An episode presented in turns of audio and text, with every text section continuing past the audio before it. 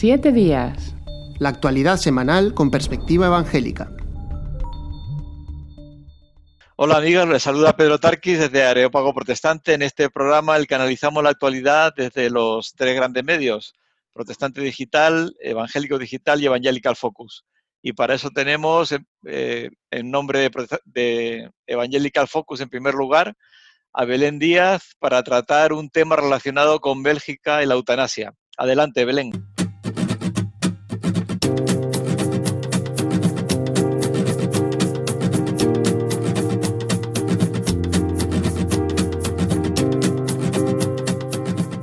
Hola Pedro, hola a todos. Sí, pues estos días, esta semana pasada y esta semana también en Evangelical Focus hemos tratado este tema porque, bueno, una mujer belga de 38 años que tenía una larga historia, un largo historial de problemas psiquiátricos, pues en el 2009 pidió, pidió que se le practicara la eutanasia allí en Bélgica. Por si alguno de nuestros oyentes lectores no lo saben, la, la eutanasia es legal. Y entonces pues empezó un proceso eh, para ello y a los cuatro meses murió. Pero sus hermanas eh, pensaron que, bueno, pues que sí que había una posible cura, que no es verdad lo que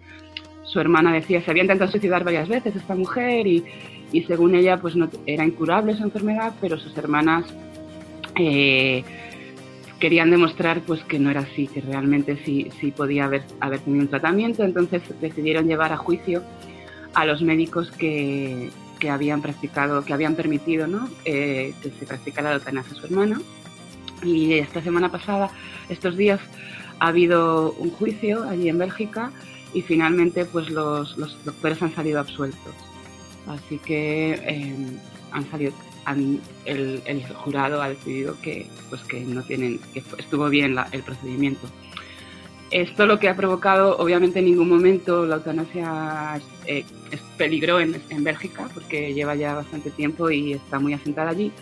pero sí que como hemos contado, Don Siman, que es el, el secretario general de la Alianza de Flandes, allí en Bélgica él escribió tanto una noticia en Evangelical sobre pues, todo el proceso, como esta semana hemos publicado un artículo de opinión en él en el que analiza pues, cómo fue el juicio y lo que va a ocurrir o lo que él piensa que va a ser el debate futuro en Bélgica. Y como comentaba él,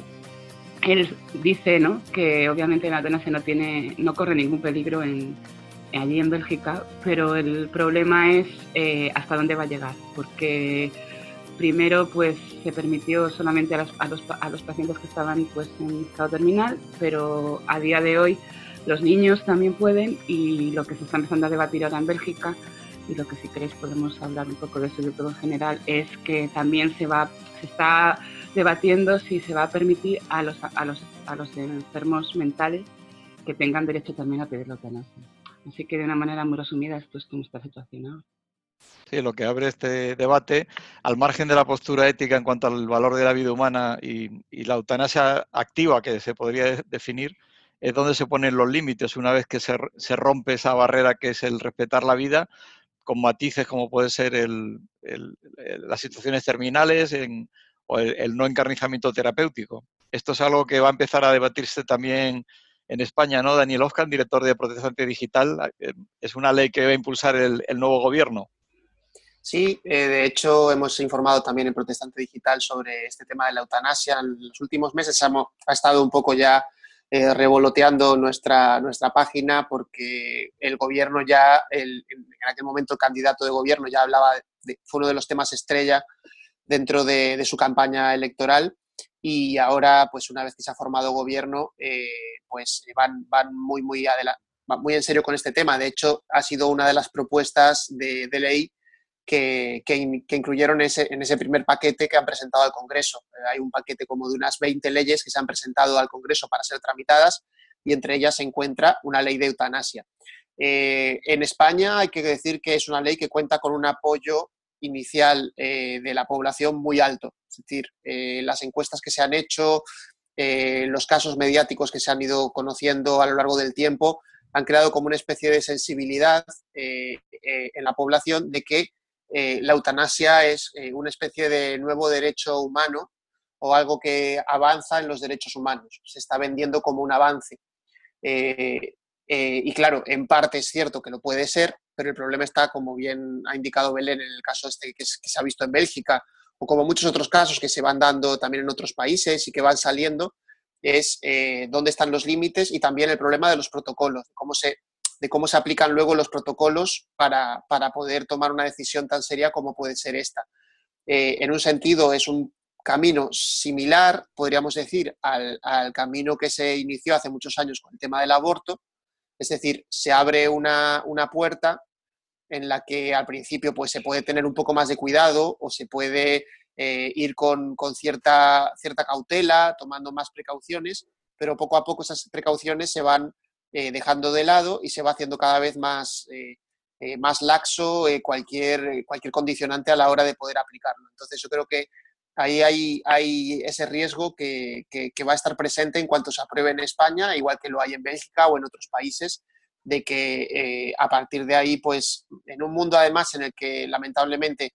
no estamos eh, nada acostumbrados al, sufrimiento y, realmente eh, somos muy impacientes también, es decir, cualquier persona que se pueda asomar a una expectativa de cierto sufrimiento o cierto malestar, pues quizá eh, sabiendo que están estas vías allí, personas o familiares de las personas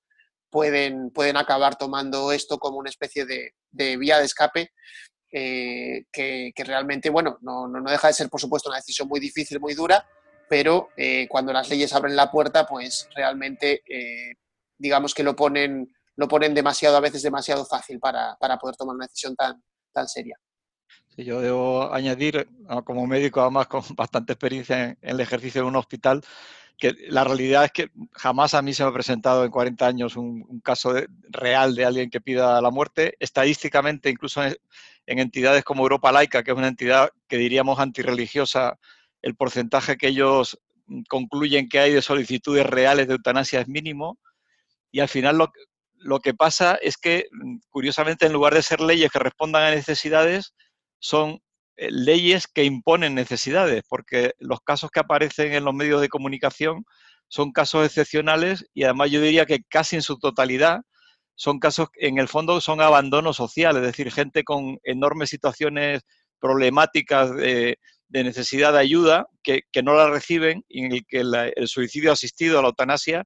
en el fondo es la única salida a la que a veces se ven abocados. Es decir, la necesidad real es que se ayude a estas personas, no tanto que se les dé la salida de, la muerte como una solución. Pero bueno, no, no, entraremos más en el debate de eutanasia, que es complejo, pero de luego, como bien decís, el, el problema es que abre, crea más problemas de los que realmente pretende solucionar, ¿no? Pasamos al, siguiente tema, que tiene que ver con la ética, pero desde una perspectiva muy diferente, y es lo que se ha llamado el PIN parental, que en realidad engloba lo que es el derecho de los padres a la educación, que ha sido, bueno, enorme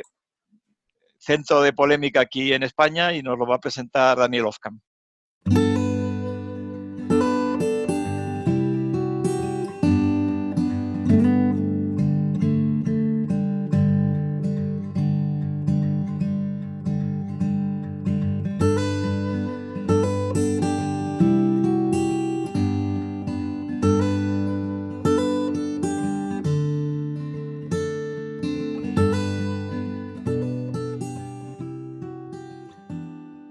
Bueno, pues en España el gobierno, una de las eh, primeras eh, medidas que, tomó políticas, por así decirlo, fue eh, presentar una, reclamación hacia la comunidad de Murcia por haber aprobado el PIN parental. El PIN parental es un sistema que se empezó a implantar en, Murcia, en la comunidad de Murcia, en septiembre de este año, por el que cada vez que en el colegio hay algún tipo de actividad en la que pues algún curso, algo, alguien externo de la escuela eh, trae una, eh, un, taller, por ejemplo, eh, pues tienen que ser avisados los padres de, los, de los niños de cuál va a ser el, taller que se va a impartir y los padres tienen que dar el consentimiento para que sus hijos asistan a este, a a este tipo de formación. en la base de, esta, de, este PIN parental estaba la necesidad eh, de, que los padres estaban reclamando una cierta protección hacia este tipo de talleres, sobre todo que se imparten en los colegios, no tanto eh, por parte de personal del centro, sino eh, personas ajenas al centro educativo. Vamos a poner un ejemplo. Eh, en el caso de Murcia, por ejemplo, había una organización de lesbianas y gays que estaba eh, asistiendo a, los colegios, que estaba yendo a los colegios para dar una información sobre el tema afectivo sexual. Evidentemente desde su perspectiva y desde su ideología. y era impartido a todos los alumnos. Esto fue lo que empezó a generar ciertos, bueno, ciertas reclamaciones y por eso de alguna manera hubo partidos políticos, en este caso Vox y Partido Popular, que estuvieron de acuerdo, también Ciudadanos en este caso, de eh, aprobar eh, este, este PIN parental en Murcia. Y el gobierno pues reaccionó eh, diciendo que ellos no estaban para nada de acuerdo con este sistema, que no les parece democrático que, y quizá lo que más levantó ampollas fueron las declaraciones de la ministra Isabel Celá, ministra de Educación, que llegó a decir que los hijos no pertenecen a los padres de alguna manera poniendo por encima el derecho de educación de los, de los niños, que los niños tienen derecho a educación, antes que eh, la patria potestad de los padres para, eh, para la educación en, valores de estos. Y esto pues, es lo que ha generado una tremenda polémica de la que todavía pues, seguimos hablando, no solo por el tema de Murcia, sino porque hay otras comunidades autónomas donde también se está extendiendo este debate y bueno, próximamente lo vamos a tener en, en Madrid, donde ya se está empezando a hablar sobre ello en el seno de la Comunidad de Madrid entre los partidos políticos, por lo tanto pronto habrá de nuevo eh, este debate que ha sido muy muy encendido en todas las esferas en nuestro país. Lo que es curioso es que hablábamos antes de la ley de eutanasia que responde a un porcentaje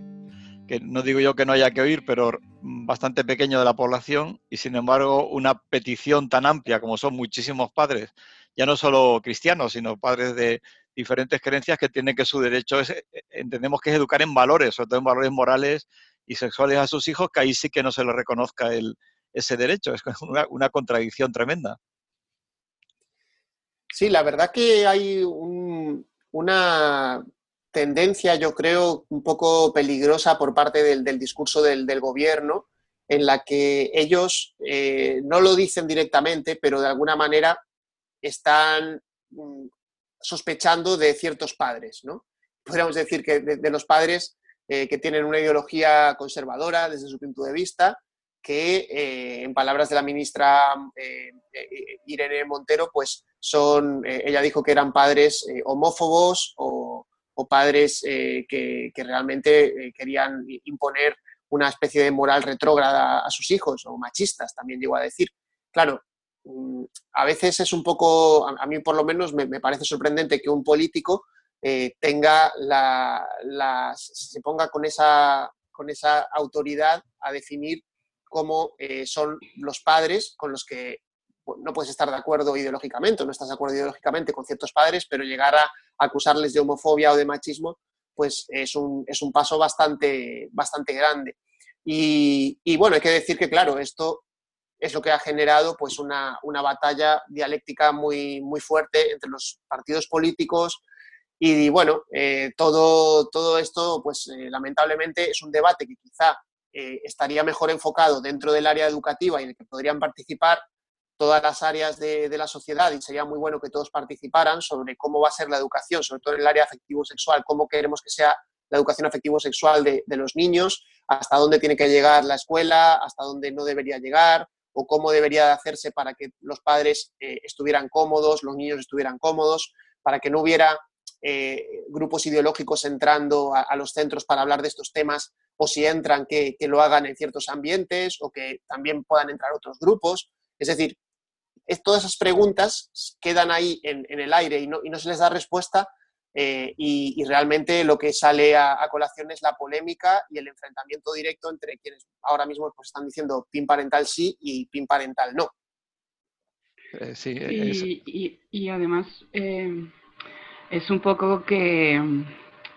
se, es, yo creo que es hasta incluso un poco peligroso, ¿no? Que, que el gobierno de un país o, se autoerija como el, bueno, el defensor de algo que primero, como decía ahora, ahora Dani, da por supuesto que pues que las personas o los colectivos o los padres al final, ¿no? Las familias, la sociedad en general que,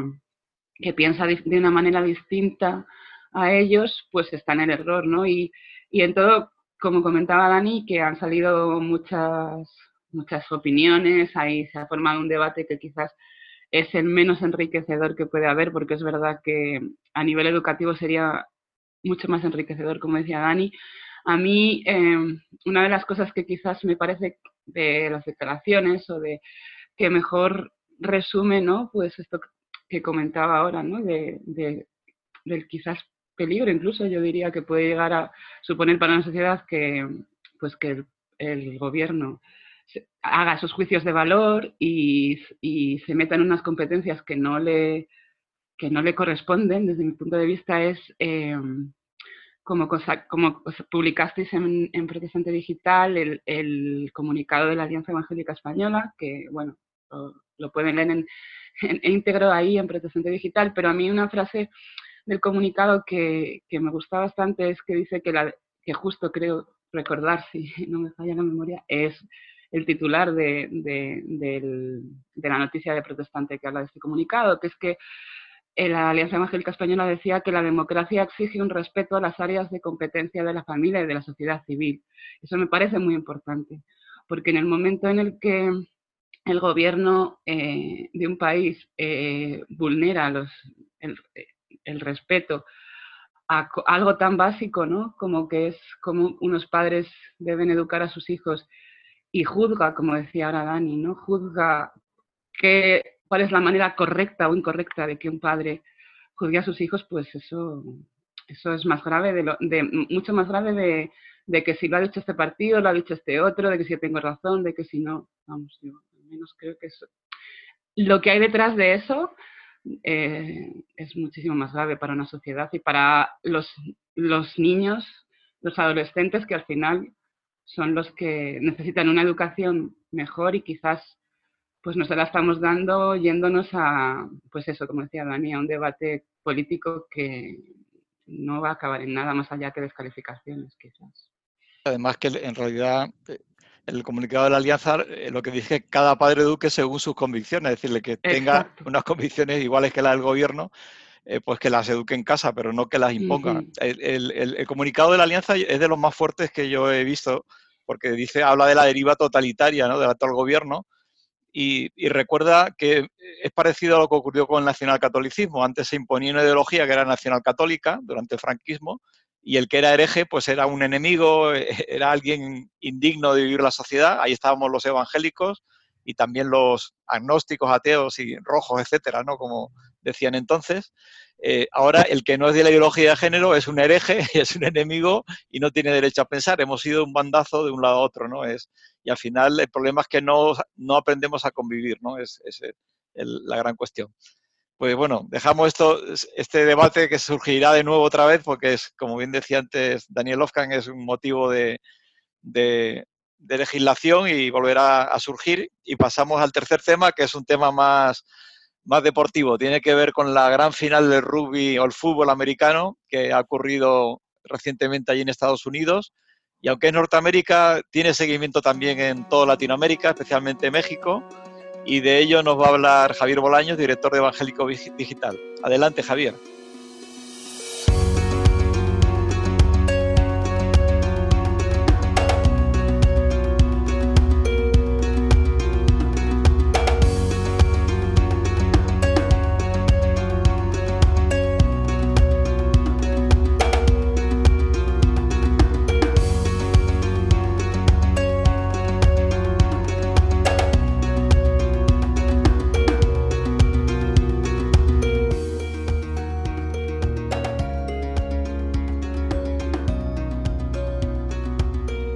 Gracias, Pedro. Sí, efectivamente, el fin de semana pasado se llevó a cabo en la ciudad de Miami el popular Super Bowl o Super Tazón, que es, eh, como decías, la final del campeonato de fútbol americano de la Liga Nacional de Fútbol de Estados Unidos, la NFL. Eh, es un evento muy mediático que cuenta con millones de aficionados sí, en Estados Unidos, también en Latinoamérica. Eh, destaca no solo como evento deportivo, sino también como un show televisivo, donde en el medio tiempo del juego se estrenan los anuncios de TV más llamativos y se ofrece además un espectáculo musical. Eh, este año el show musical ha sido muy criticado por propios y extraños. Eh, dado que fue en la ciudad de Miami, se escogió a, dos cantantes latinas, en este caso Shakira y Jennifer López, eh, quienes presentaron un espectáculo muy sexualizado, calificado incluso por algunos, entre ellos el predicador Franklin Graham, como porno suave. Eh, y también el movimiento feminista ha criticado mucho el, el show, pues por justamente propiciar lo que ellas mismas critican, que es justamente la sexualización de la mujer. Este, lo cierto del caso es que eh, pues, el Super Bowl o el Supertazón pues, contó con algunas eh, notas positivas. Por ejemplo, el coro de las voces de los niños, Children's Voice Chorus, se presentó eh, con la cantante Yolanda Adam en vivo en, en el Supertazón de este año, que fue en el estadio Hard Rock de, Miami, y cantó durante las actividades que precedieron al, al juego. con el coro actuó, como repetimos, Yolanda Adams, que es una destacada intérprete de música gospel y rhythm and blues, quien se presentó también en la final del año pasado del programa The Voice de la cadena NBC. Sí, yo, no soy muy aficionado al, fútbol americano, al, fútbol tradicional bastante, pero bueno, sí que levanta interés, además como tú bien dices, es una fiesta familiar, vamos, eh, hay barbacoas, es, es como toda una presentación de toda la sociedad entera que, que celebra estar ahí junta, ¿no? y en ese sentido eh, es muy simbólico todo lo que se hace. lo de la sexualización es que la sociedad actual, eh, visto desde Europa, es que está totalmente erotizado, ¿no? es difícil ver una película, una fiesta, que no, no haya un uso, sobre todo de la mujer, como, como símbolo sexual, aunque después se habla mucho de igualdad de la mujer, ¿no? Es una contradicción que, las propias feministas destacan y que se ha producido también ahí en la, en la o el Super Bowl. Lo curioso, lo curioso es que ahora escuchar a, Javier,